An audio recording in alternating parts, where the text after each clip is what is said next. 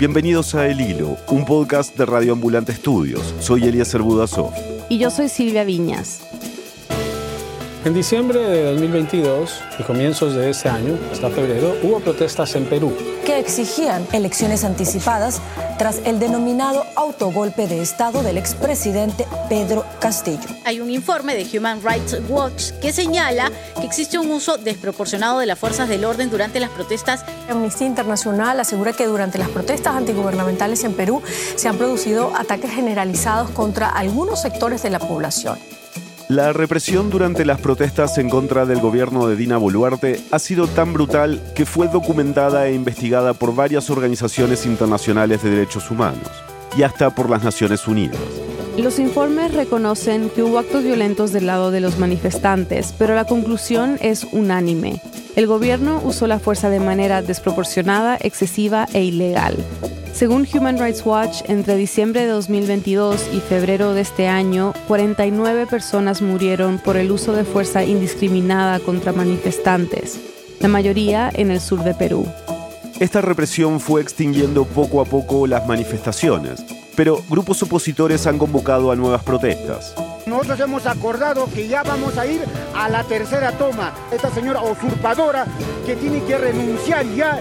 Todo el país sabe las cosas que ha hecho ella. Ni siquiera reconoce la muerte de los, nuestros hermanos.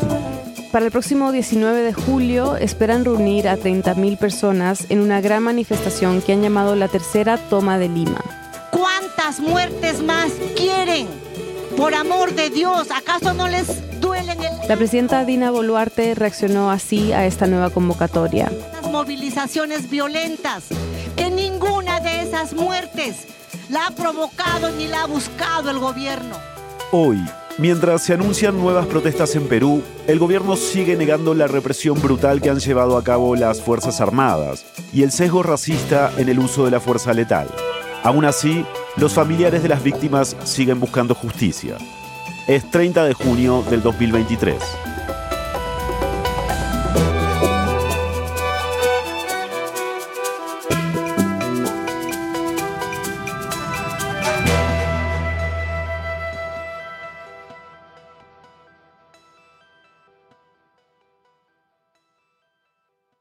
En un momento vamos a hablar más sobre lo que pasó en las manifestaciones al comienzo de este año, específicamente en la ciudad de Juliaca, en la región de Puno. Pero antes tenemos que recordar cómo llegamos hasta ese momento. Ese es Joseph Zárate, periodista y escritor peruano. El día 7 de diciembre del año 2022 ocurre un hecho, digamos, eh, que desencadena toda esta cadena de violencia y de, indolencia en el, Perú, con el golpe de Estado, fallido por cierto, de, Pedro Castillo. Tomamos la decisión de establecer un gobierno de excepción orientado a restablecer el Estado de Derecho y la democracia. Él da un mensaje a la nación cerrando el Congreso y declarando pues que ahora va a gobernar por decreto, ¿no? Fue un intento de golpe que duró poco más de dos horas, porque como dijo Joseph, Castillo falló. Fue detenido y hasta el día de hoy sigue preso en el penal de Barbadillo, donde también se encuentran los expresidentes Alberto Fujimori y Alejandro Toledo. Ese mismo 7 de diciembre, la vicepresidenta Dina Boluarte asumió el poder y se convirtió en la sexta mandataria de Perú en cuatro años. Y lo que pasa después de ese día es que comienzan a haber manifestaciones en distintos puntos del país, sobre todo en, en la Sierra Sur. La Sierra Sur de Perú es una zona principalmente rural, donde está el altiplano andino. Aquí el expresidente Castillo ganó el voto por una amplia mayoría. Los peruanos de esta región se veían reflejados en Castillo, que era un maestro de una zona rural. Miles de personas de la Sierra Sur salieron a las calles. Muchos eran trabajadores rurales e indígenas. Algunos se manifestaban a favor de Castillo, otros en contra de Boluarte. Y entre sus peticiones estaba cerrar el Congreso, celebrar elecciones anticipadas y crear una nueva constitución que aborde los problemas de pobreza y desigualdad. Pero luego comienzan a haber estas, estas masacres, ¿no? Estas masacres en distintos puntos del país, ¿no? Sobre todo en la Sierra Sur, en Ayacucho, en Andahuaylas, en Puno, ¿no? Y esta escalada de violencia comienza a ir incrementándose hasta llegar a Lima. Esto fue único en la historia de Perú.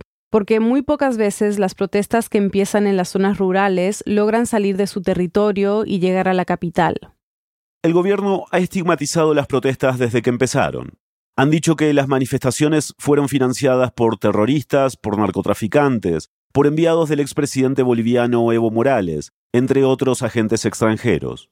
Y es curioso porque cuando entrevistaron a la canciller, los periodistas, nuestros colegas del New York Times, y le preguntaron si tenían alguna prueba sobre estas acusaciones, lo que dijo la canciller fue bien interesante porque dijo que, que no las tenían, pero que ya las iban a tener. Ese reportaje del New York Times salió hace más de cuatro meses y hasta el momento el gobierno aún no ha presentado pruebas. De lo que sí hay pruebas es que tanto el ejército como la policía de Perú han cometido graves abusos en el contexto de las protestas. Como les contábamos al comienzo de este episodio, los informes son varios y las organizaciones también. Human Rights Watch, Naciones Unidas. La Comisión Interamericana de Derechos Humanos, Amnistía Internacional, todas coinciden, ¿verdad? En llamar a esto una grave, ¿verdad?, violación a los derechos humanos, donde la policía como el ejército usa proyectiles de arma de fuego que están fuera de su reglamento. Entonces, eso está ya aprobado, documentado con investigaciones serias, periodísticas y también de parte de estas instituciones internacionales.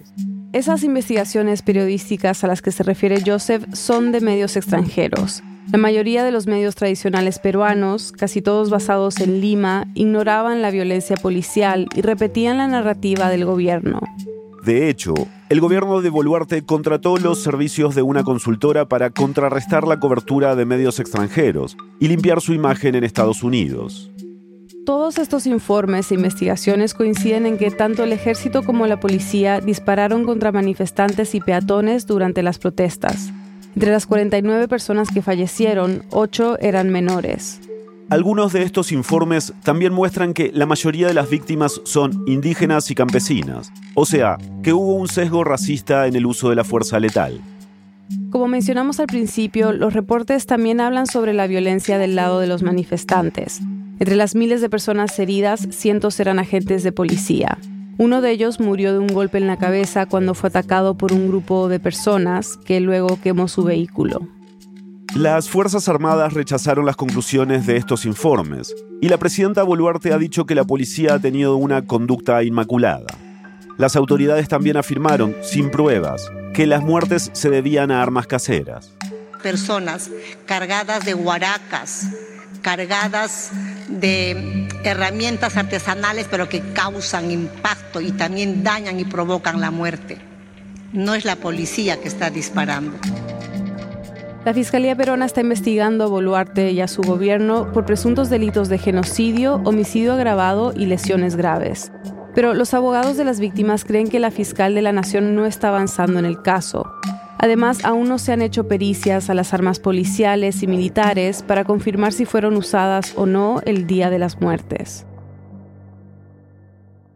El gran número de víctimas llevó a la Comisión Interamericana de Derechos Humanos a sugerir que estos hechos pueden calificarse de masacre. El día más mortífero de las protestas fue el 9 de enero en Juliaca, donde murieron 19 personas. Llanto en la ciudad peruana de Juliaca. Además de los fallecidos, 68 personas resultaron heridas, varias de ellas por impacto de bala. Los manifestantes exigían la dimisión de la presidenta Dina Boluarte. Ese día, desde temprano, se escuchaban los pitos y las arengas. El cierre de los comercios fue casi total. Las protestas empezaron de manera pacífica, pero se volvieron violentas alrededor de las 2 de la tarde cuando unos manifestantes intentaron tomar control del aeropuerto lanzando piedras y fuegos artificiales. La policía los reprimió con gases lacrimógenos y fusiles de asalto. Los videos de esa tarde muestran cómo, en algún punto, los manifestantes retrocedieron y los soldados los persiguieron disparando indiscriminadamente. El sonido de las ambulancias se oía por toda la ciudad, y el número de heridos subía por hora. Para la medianoche ya se conocía casi en su totalidad el número de personas que murieron ese día. Joseph fue a Juliaca después de la masacre. Visitó a 10 familias de las 19 víctimas. Y fue a las casas de cada una de esas familias y hablar con los padres, con los tíos, con los hermanos, para poder entender no solamente qué les había ocurrido, sino entender y conocer quiénes eran estas personas. Y para mí como periodista es importante esa información. ¿Por qué? Porque durante todos esos últimos meses, desde que empezaron las protestas, la narrativa del gobierno de Dino Boluarte ha sido señalar, estigmatizar a los que se manifiestan, pero cuando tú vas a hablar con ellos, te das cuenta que la historia es totalmente distinta. Ya volvemos.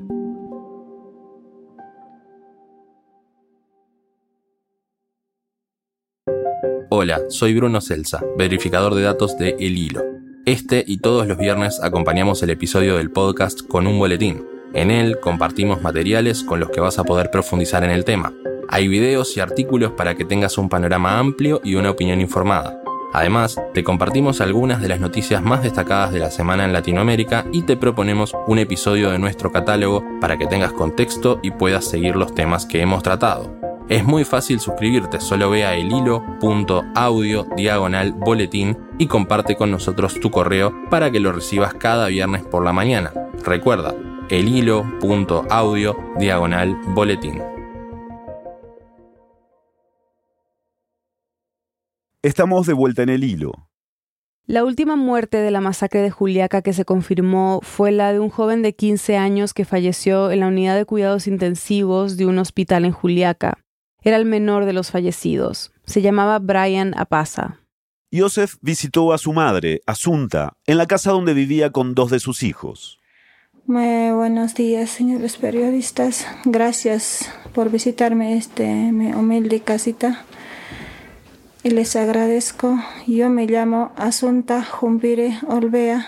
Es una mujer de 38 años una mujer trabajadora, una obrera, ¿no? Este, que trabaja en el café, que trabaja también en esta empresa de papitas Lays.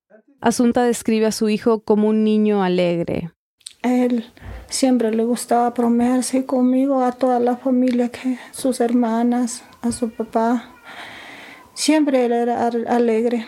Un chico que le gustaba, este, digamos, eh, la música urbana, el hip hop. Tenía muchos proyectos, ¿no? Respetuoso, todos los vecinos lo querían.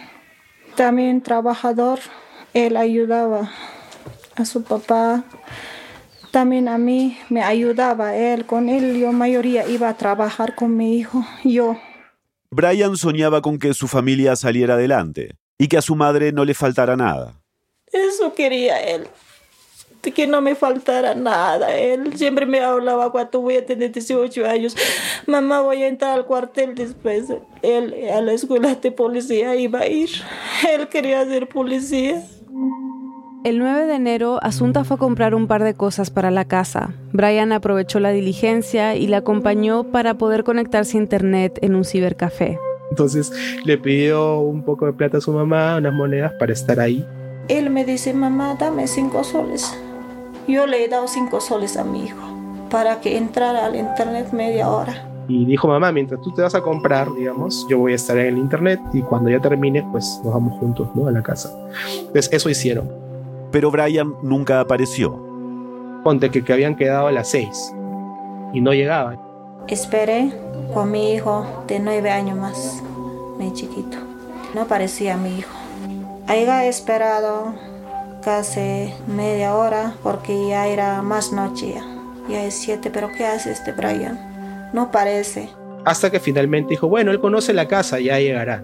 Entonces ella se fue a su casa y cuando se fue a su casa es ahí donde le informan. Han a los policías. Según la autopsia, Brian murió a causa de un disparo en la cabeza. Y aquí es importante aclarar que Brian no había ido a protestar cerca de las 7 de la noche. Ese día, el, 9 de enero, ¿verdad? Este, hubo un enfrentamiento y la policía comenzó a disparar y le cayó un balazo en la cabeza a él y también al compañero que tenía al lado, que es Franklin, ¿no? Él en ese momento estaba eh, también en la cabina de internet, era amigo con Brian y eh, salían pues de ese lugar para poder este, ir a sus casas, ¿no?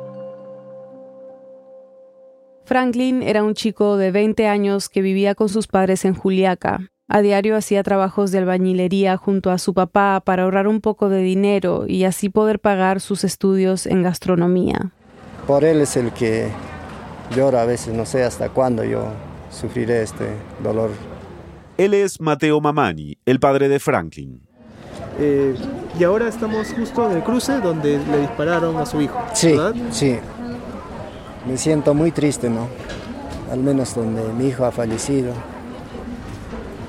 Y yo me siento lo peor, destrozado. De que mi hijo nunca voy a ver, jamás.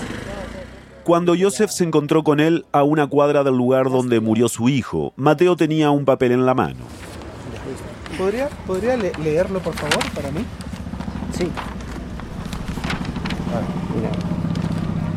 Acá dice, el día 10, primero 2023, fue necropsiada en este servicio el cadáver de Mamani Apasa Paul Frank, cuyos diagnósticos es una herida, dice, ¿no? Penetrante en tórax, debido a proyectil de arma de fuego. Mateo, quien sirvió en el ejército dos años durante la guerra con Ecuador en los noventas, le dijo a Joseph que para él la principal responsable de la muerte de su hijo es la presidenta Dina Boluarte, y luego los policías que obedecieron las órdenes. Claramente la policía, sí. Y tienen cómo sustentarlo, por la necropsia, que murieron por proyectil de arma de fuego. Y él me decía, yo sé que han sido ellos porque yo he sido soldado, ¿no? Yo sé por las características de la herida, de la bala, ¿no? Este, ha sido de esa manera. En este caso, este señor es de la Policía Nacional. Han matado a un pueblo desarmado, Y es algo lamentable, ¿no? Si yo fuera tropa en ese momento en servicio, yo de verdad no lo haría eso. Dejo el fusil si no me voy, porque es mi pueblo, de donde yo vengo. No es un enemigo. Y Asunta, la madre de Brian, tiene un sentimiento similar al de Mateo. Su visión sobre las autoridades cambió radicalmente desde ese día. Me gusta ese uniforme, me decía mi hijo. Pero ahora, ahora lo veo en las calles de los policías. Mismos policías me lo han asesinado a mi hijo, por eso ahora lo odio. Tengo odio dentro de mí. Ella todavía conserva los, la ropa de su hijo, la ropa que usó ese día, manchada de sangre, la tiene con ella. Y, no sé, es indescriptible, ¿no? Es indescriptible, no, te lo podría describir con la suficiente contundencia. Es un vacío para ella imposible de llenar. O sea, aún cuando metan preso a alguien, no importa, ¿no? O sea, es como, no hay reparación alguna, ¿no? Durante esos días, a comienzos de febrero, cuando estuvo en Juliaca para hablar con los familiares de las víctimas, Joseph también fue a una manifestación. Bueno, el día 9 de febrero del 2023 hubo una gran marcha. escucha, el pueblo te repudia. escucha, Una marcha multitudinaria eh, que paralizó, digamos, mucho más la ciudad de Juliaca, ¿no? Era una conmemoración, ¿verdad?, de esas muertes y de exigir justicia, ¿no?, para esas muertes. Una justicia que hasta el día de hoy no ha sido alcanzada, ¿no? Joseph estuvo desde temprano en esta conmemoración. Podemos ver una multitud de gente, cientos y cientos de gentes, con banderas negras y blancas, con banderas del Perú, rojas y blancas, con la huifala, con gigantografías, con fotos familiares de sus fallecidos, de sus hermanos, hermanas, de sus padres, que han venido hoy, un mes después de haber sido asesinados por la policía, a levantar su voz de protesta. Joseph nos contó que el día arrancó tranquilo. Delante de toda esta multitud que viene marchando hay uno de los familiares viene cargando una bandera del Perú, totalmente rota, sucia con la sangre de uno de los fallecidos durante la masacre de Juliaca. Lo que nos dicen los familiares es que esta bandera fue recogida del lugar donde fueron abatidos y que cubrió el cuerpo de uno de los muertos durante esas protestas. Cuando Joseph preguntó de quién era esa bandera, nadie sabía muy bien a cuál de los fallecidos le perteneció. Pero no importaba, representaba a todos los muertos y heridos del país. La sangre derramada jamás será olvidada. Sobre el mediodía hubo una misa, una misa por los caídos, digamos, los muertos de Juliaca. En un momento, uno de, los, de las personas que está organizando comienza a recitar uno por uno los nombres.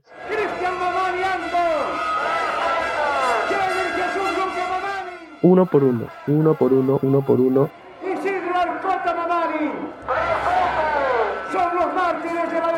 Y los familiares estaban con los retratos, abrazando los retratos, cada uno se le dio una rosa. Fue un momento muy, muy especial. Cuando terminó la misa, los manifestantes se dividieron en dos grupos. Primero, Joseph siguió al que iba al cementerio a visitar a sus muertos. Y se hizo lo que se hace en los cementerios, básicamente, ¿no? Hacer como una especie de ritual, dejar flores, rezar, etc.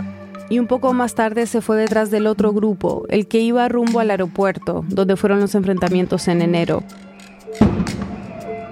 Cuando llegaron la situación se puso violenta. Era todo como un déjà vu, muy parecido a lo que pasó un mes antes. Pueden escuchar ustedes cómo la policía está arrojando bombas lacrimógenas a la población civil que ha estado manifestándose desde temprano.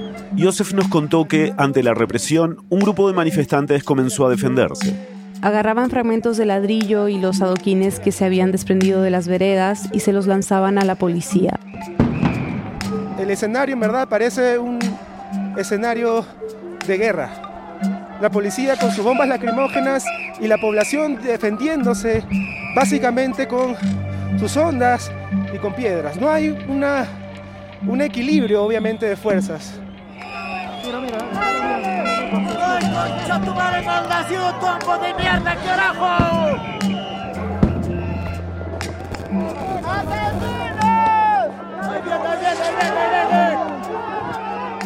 Eventualmente, la represión logró disipar la protesta. La jornada acabó con más de 20 heridos, entre ellos un niño de 11 años. Los gases también afectaron a los civiles que no estaban protestando.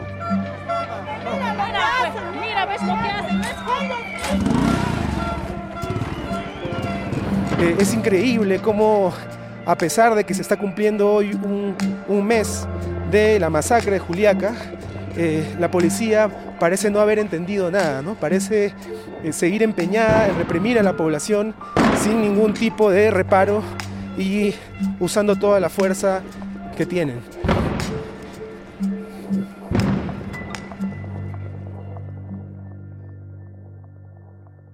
Desde esta marcha, la búsqueda de justicia por parte de los familiares no ha parado. En febrero crearon la Asociación de Mártires y Víctimas del 9 de enero, su objetivo principal es que el caso no quede en el olvido. Los abogados que los representan se han organizado para ejercer presión en el Poder Judicial como un solo grupo.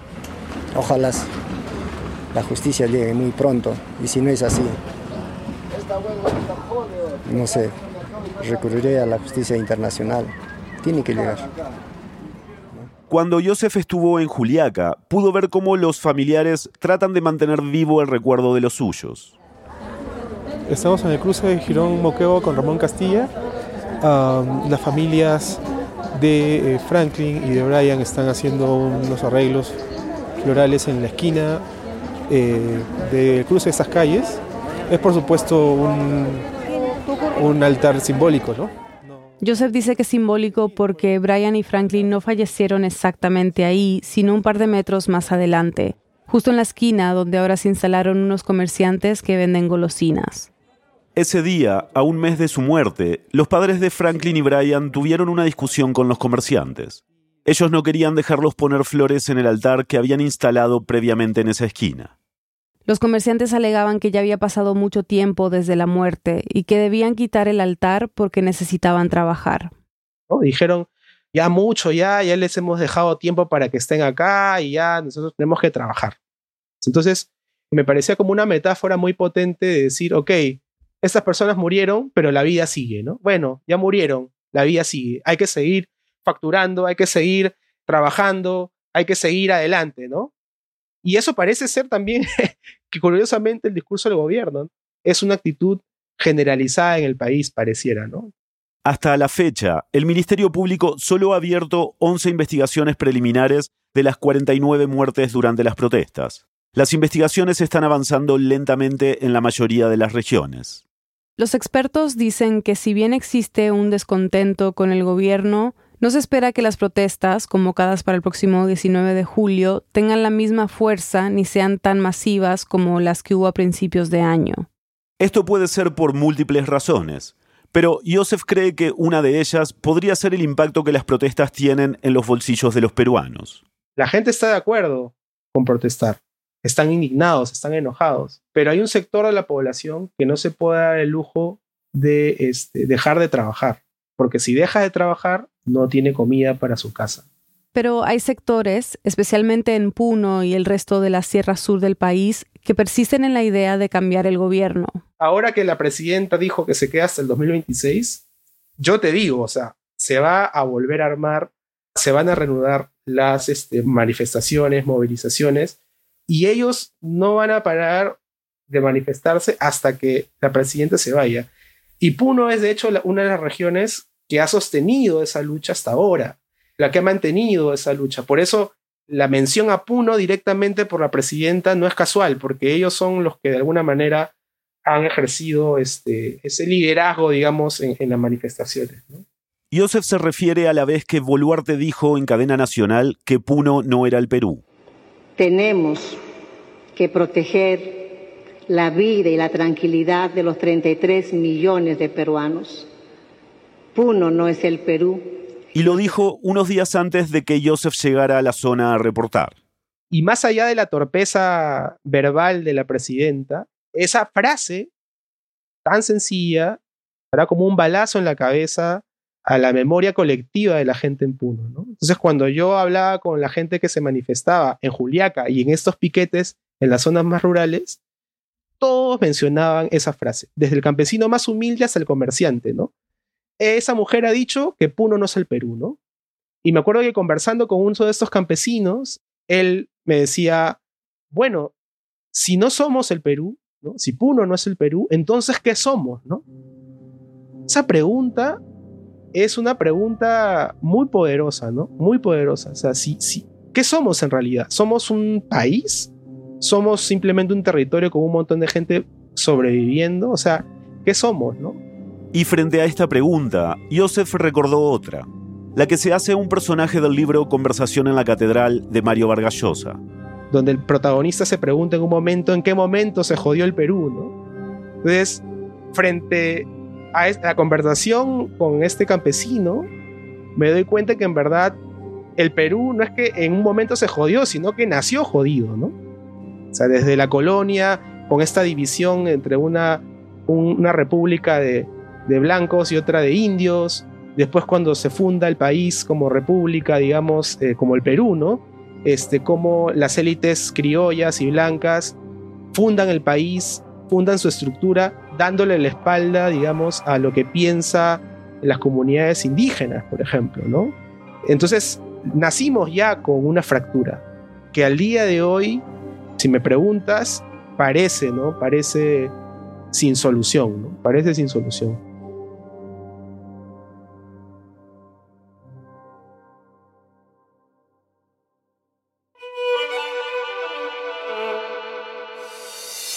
Este episodio fue producido por mí con la preproducción de Inés Renique. La reportería es de Joseph Zárate y Omar Lucas. Lo editaron Silvia y Eliezer. Bruno Celsa hizo el fact-checking. La mezcla, el diseño de sonido y la música son de Elías González. El resto del equipo de El Hilo incluye Daniela Cruzat, Nausita Palomeque, Analía Llorente, Samantha Proaño, Paula Leán, Laura Rojas Aponte, Juan David Naranjo Navarro, Elsa Liliana Ulloa y Camilo Jiménez Santofimio. Daniel Larcón es nuestro director editorial. Carolina Guerrero es la CEO de Radioambulante Estudios. Nuestro tema musical lo compuso Pausi Sasaki. El Hilo es un podcast de Radioambulante Estudios. Si valoras el periodismo independiente y riguroso sobre América Latina, te invitamos a unirte a nuestras membresías. Al donar, estarás contribuyendo directamente a que El Hilo siga reportando sobre nuestra región. Visita elhilo.audio slash apóyanos.